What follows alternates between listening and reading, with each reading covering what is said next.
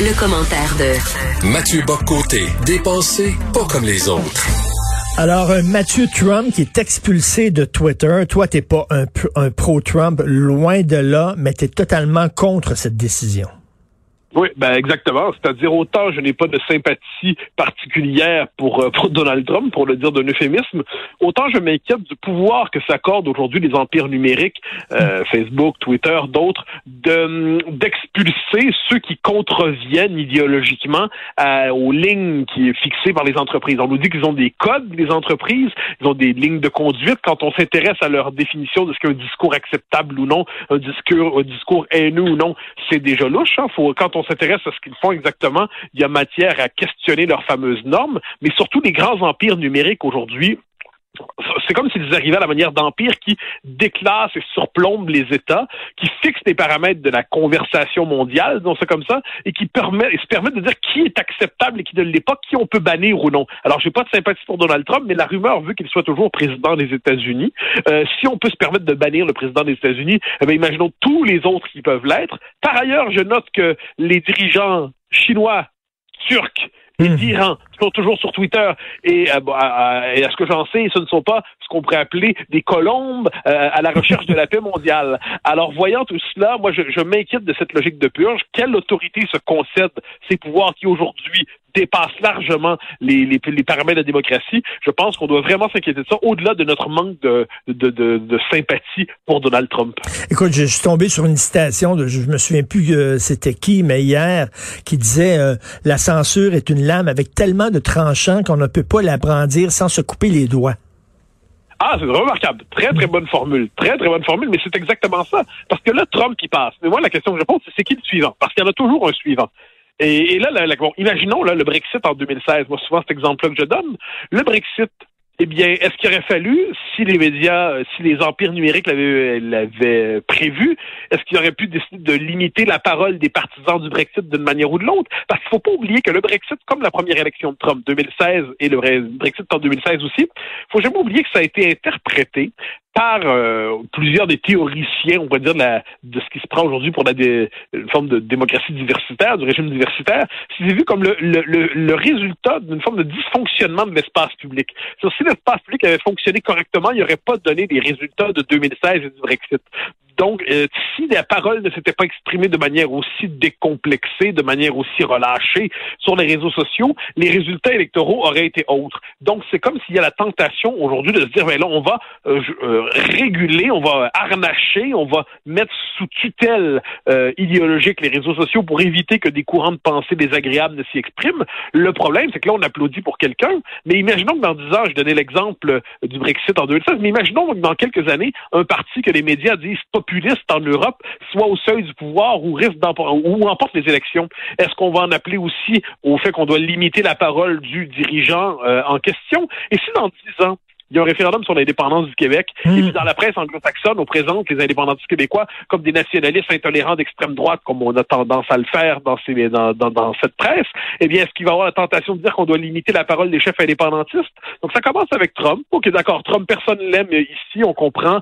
Aux États-Unis, il y a quand même accessoirement des, des, dizaines de millions de personnes qui ont voté pour lui. En son électorat, c'était pas juste les, les oiseaux euh, du Capitole, les excités, les radicaux, les fanatiques du Capitole. Il y avait des gens normaux là-dedans aussi.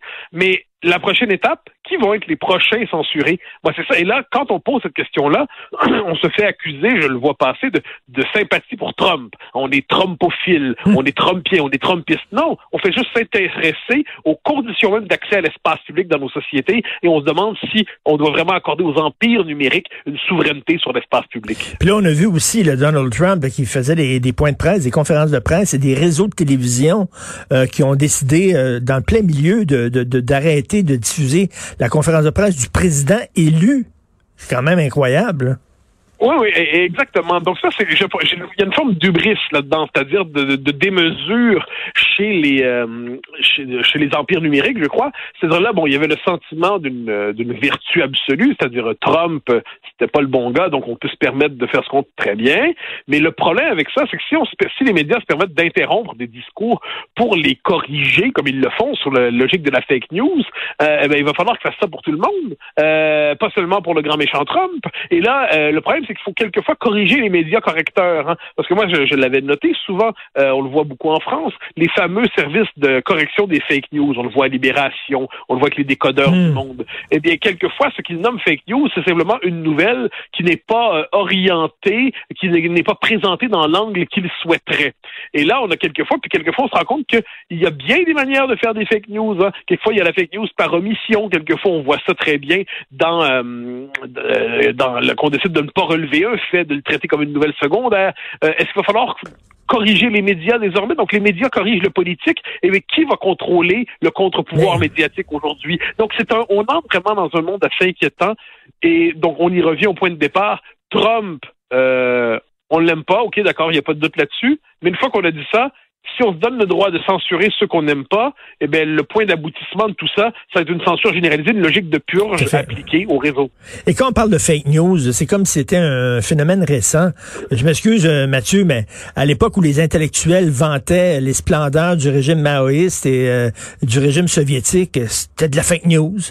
Ah, ben oui, non, mais absolument. Puis en plus, c'est de la fake news organisée par les régimes communistes. Hein. Mhm. les, les, Moscou organisait, c'est formidable de dire Moscou avec un air méchant, Moscou organisait à l'époque des tournées pour les intellectuels, pour leur présenter une Union soviétique en carton-pâte où les travailleurs étaient heureux et resplendissants. Et puis ils revenaient en, en Occident en disant, mais j'ai vu ça, puis on a vu ça aussi en Chine maoïste. Hein? Oh, j'ai vu la Chine maoïste. Les intellectuels sont des producteurs particulièrement impressionnants de fake news parce qu'ils se laissent toujours bluffer par leurs propres théories. Alors, est-ce qu'on va se mettre à démanteler ça? Donc, le, le, le bobard, pour reprendre des mots de la fake news, ça fait partie du, euh, du de, de, de l'arsenal de la propagande depuis la nuit des temps à bien des égards. Quand on cherche à à faire peur à l'adversaire en se disant plus fort qu'on ne l'est. Ça relève de la fake news. Donc ça, ça fait partie. Là, aujourd'hui, avec les réseaux sociaux, je comprends qu'on doit s'inquiéter des effets de contagion, de rumeurs et ainsi de suite. Très bien, il faut une hygiène sur les médias sociaux. Très bien, il faut éviter que n'importe quoi puisse se transformer en nouvelle. Très bien, il faut éviter les lynchages. Très bien. Mais il faudrait voir que la fake news, ça peut aussi être aujourd'hui quelqu'un qui nous dit, comme on entendait sur la radio d'État, il fut un temps qu'on disait l'extrême droite monte au Québec. Là, on avait l'impression que le Québec était assez par des milices d'extrême droite de partout, ben, à, force de transformer euh, quelques groupuscules, certes euh, désagréables et même toxiques, mais globalement insignifiants, à les transformer en menace pour la démocratie dans son ensemble, mais ça aussi, c'est presque une création de fake news par exagération narrative. Donc là, il faut faire attention avec tout ça. Il va falloir, je le redis, le contre-pouvoir médiatique exige aujourd'hui contre-pouvoir, et de ce point de vue, les réseaux sociaux à l'ancienne permettait de surveiller quelquefois le pouvoir médiatique. Un instant, ça s'est hmm. orienté, il manque tel fait. Bon, là, si on, mais j'ai l'impression qu'on rentre dans une période où justement la censure se maquille dans les euh, des traits humanistes pour s'imposer un peu partout. Ben c'est ça, ils veulent montrer patte blanche, ils veulent montrer à tout prix à quel point ils sont responsables. Mais je sais pas si tu as déjà été bloqué sur Facebook, mais moi, ça m'est arrivé à quelques reprises et vraiment, j'ai jamais compris pourquoi. C'était totalement arbitraire. Je relisais le texte que j'avais mis sur Facebook qui m'avait valu d'être euh, euh, persona non grata pendant quelques jours, je ne comprenais pas. C'est des algorithmes. Non, non j'ai pas eu ce, ce, ce privilège, disons ça ainsi, mais je vois quelquefois des gens, des, des vigilants d'Internet alors c'est particulier, ça c'est une tentative de discrédit par la par la, la, citation tronquée. Donc ils vont prendre un bout de phrase, ils font circuler ça, et puis là c'est comme c'est vraiment très particulier. Et là c'est que ça devient une forme de nouvelle, cette citation tronquée, tordue, ça devient ce qu'il faut commenter. Alors ça c'est vraiment un phénomène de des phénomènes de meute, hein. c'est-à-dire là tout le monde se jette sur ce bout de phrase là, puis se met à hurler. C'est la culture de l'extrait. Hein. On écoute une minute et demie d'une entrevue d'une demi-heure, puis on croit en avoir tout entendu et tout euh, tout retenu.